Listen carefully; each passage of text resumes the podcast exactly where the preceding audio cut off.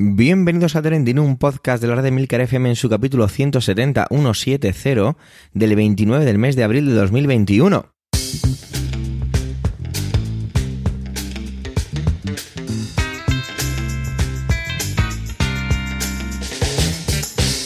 Trending es un podcast solo lo que pasa, solo lo que ocurre, solo noticias que vuelan las redes sociales. Todo ello con opinión y siempre con ánimo de compartir. Por ello somos varias voces, aunque yo, GB Soler, haga de presentador. Trending es tu podcast de noticias semanal. ¡Adelante! Bueno, la semana que viene será ya mayo, eh, habrán pasado las elecciones en Madrid y eh, la Tierra seguirá girando alrededor del Sol, afortunadamente. Pero mientras todo eso llega, vamos despidiendo ya este mes de abril, que a mí la verdad es que curiosamente se me ha hecho increíblemente largo cosa que me ha llamado bastante la atención cuando ya pensaba, ostras, que ya se acaba abril, menos mal, o quizá estoy impaciente por todo lo que tengo por delante en el mes de mayo, que por eso se me ha hecho largo. Y bueno, vamos a empezar ya este, este trending con Manuel. Y es que Manuel trae una intervención muy cortita, pero muy, muy necesaria.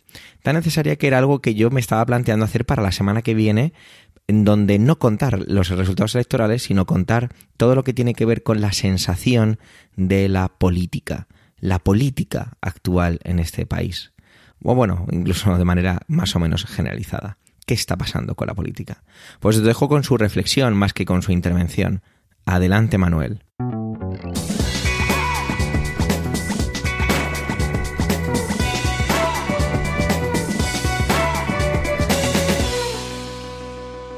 Hola oyentes, hola equipo trending. Estoy bastante consternado con el clima político y social en el que nos estamos moviendo en nuestra democracia en estos últimos días, o en estas últimas semanas, o en estos últimos meses, o en estos últimos años. Quizá hasta ahora mmm, no lo había sentido tan de cerca, o no lo había sufrido tan de cerca, o no había sido consciente simplemente. Creo que hay líneas rojas que no se deben pasar Decía mi abuelo, refrenero y relator, siempre tenía un dicho en la boca para eh, ejemplificar algo, que el que siembra vientos recoge tempestades. Me pregunto en qué momento se sembraron los vientos y quiénes los sembraron o los sembramos. Lo que tengo claro es que estamos empezando a recoger tempestades, o tal vez estamos sembrando vientos mucho más huracanados. Hemos normalizado los insultos y la bronca en el Congreso. Las redes, los medios de comunicación, etc., están plagados de odio. En lugar de buscar la oratoria, la buena praxis en la oralidad y sus contenidos, hemos normalizado los insultos y la bronca. Cada acción tiene su reacción y lo llamamos provocación. De manera que bajo este paraguas justificamos todo desde los scratches hasta el lanzamiento de piedras, desde las famosas cartas con amenazas de muerte, a debates inconclusos o inexistentes. No pretendo justificar nada, todo lo contrario, ¿eh? Pero me chirrían, me chirrían ya tantas palabras. Palabras como libertad, fascismo, nazismo, franquismo, ultraderecha, bolivarianos, Bildu, ETA, Venezuela, marxismo, leninismo, yo qué sé. ¿Para cuándo alguien con la mirada puesta en hacer política y dejar eh, tanta zafiedad? ¿Para cuándo la cordura? ¿Para cuándo dejar de sembrar el viento del odio? Ando estos días revuelto, ya lo he dicho al principio, y me viene a la cabeza esta fábula de Esopo. Estaba sentada un águila en lo alto de un peñasco esperando por la llegada de las liebres, mas la vio un cazador y lanzándole una flecha le atravesó su cuerpo. Viendo el águila entonces que la flecha estaba realizada con plumas de su propia especie, exclamó Qué tristeza. terminar mis días por causa de las plumas de mi especie. Feliz día y feliz vida.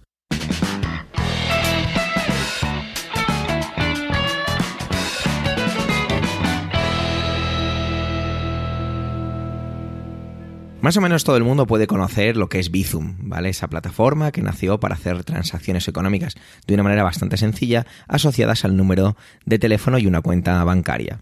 Pues bien, eh, resulta que Bizum ha tomado un rumbo interesante que anunciaba ayer miércoles. Yo de hecho lo vi y casi casi me planteo traerlo a, Trending, pero ha sido Emilcar el que al final lo ha hecho han limitado que se puedan hacer en lugar de 150 transacciones al mes a creo recordar que 60. Pues esto tiene que ver un poco con el tema de cómo están utilizando los comercios, todo esto y bueno, vamos a ver, que os lo dé cuente Milcar que para eso ha preparado su intervención. Os dejo ya con él. Adelante Milcar.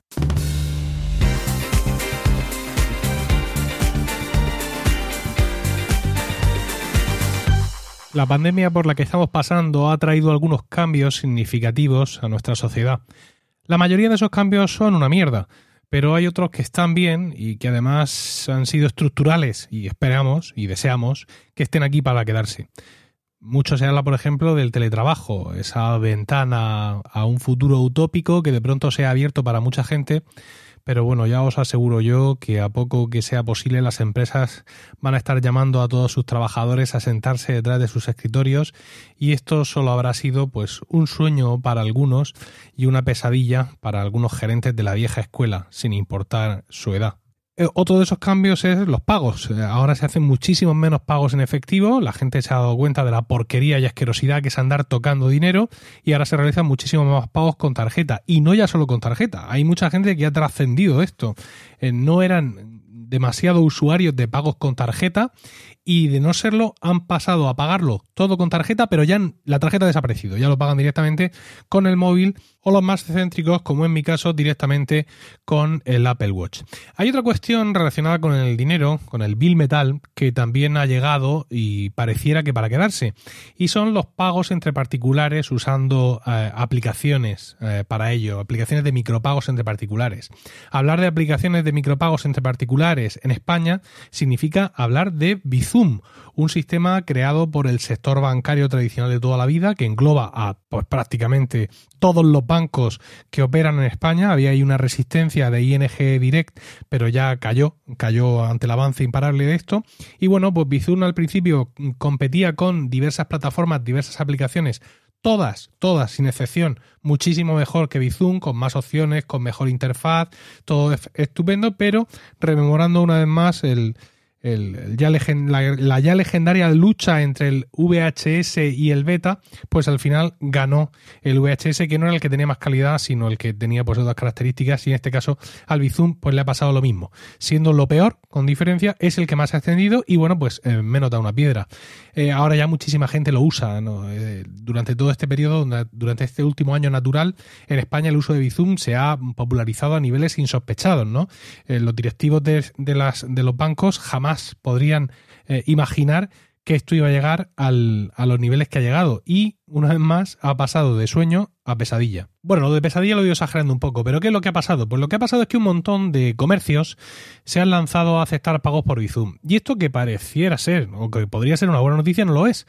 Porque en vez de usar la opción de pagos eh, por Bizum para empresas, para negocios, lo que están haciendo es poner en su tienda un folio blanco con su número de móvil pintado ahí con un rotulador de punta gorda y donde pone pago por Bizum aquí. Y claro, esto no es. ¿Por qué? Pues porque los pagos entre particulares usando Bizum están sujetos a una gratuidad que evidentemente no tienen las cuentas de empresa. Visto lo visto, el consorcio que gestiona Bizum ha decidido que a partir del próximo 15 de junio se acabó lo que se daba y que eh, va a establecer el límite de transacciones mensuales para los particulares a 60 hasta ahora ese límite estaba en 150. Eh, establecido este límite, lo que pretenden hacer es precisamente disuadir a las, eh, a las tiendas, a los comercios, a seguir usando Bizum como si fueran particulares y que pasen, evidentemente, a tener un contrato de, de empresas como supuestamente deberían tener. ¿Cuál es el problema del contrato de empresas? Bueno, pues el principal es que tú no llegas y lo activas. Ni siquiera todos los bancos tienen la capacidad todavía de ofrecer Bizum para empresas. Y aquellos que sí lo tienen es un procedimiento medio oscuro que no está tan claro. Y además tiene esa línea inexplicable todavía en 2021 de para esta operación consulte con su banco. Tienes que ir a tu oficina, como haría tu abuelo, para hablar con José Antonio o con Elisa, que no tengo yo nada en contra de los trabajadores del sector bancario, pobres ellos que les están cayendo eres por todas partes. Es un sector increíblemente machacado en estos tiempos, pero me parece absolutamente ilógico que haya que recurrir a la visita, al eh, el contacto con la oficina una vez más para poner en marcha esto. Sobre todo porque, lamentablemente, como digo, muchos bancos no lo tienen puesto en marcha o si lo tienen puesto en marcha, en muchas ocasiones las oficinas desconocen perfectamente esto. Con lo cual, tú tienes dos opciones.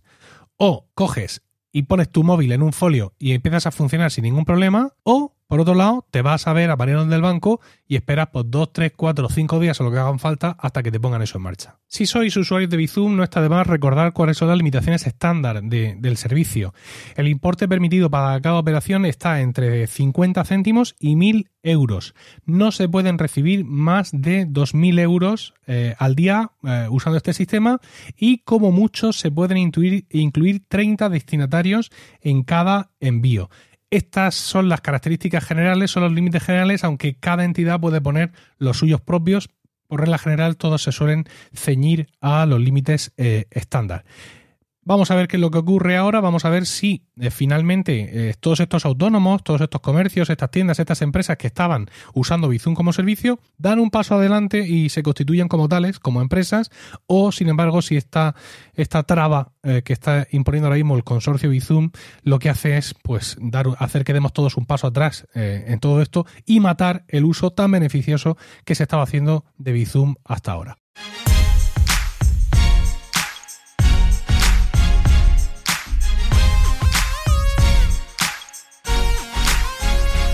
Cuando vi el hashtag Sofagate, pues la verdad es que no tenía ni idea de qué se trataba, pero me llamó la atención tanto, pues que fui a buscar de qué iba un poquito la vaina.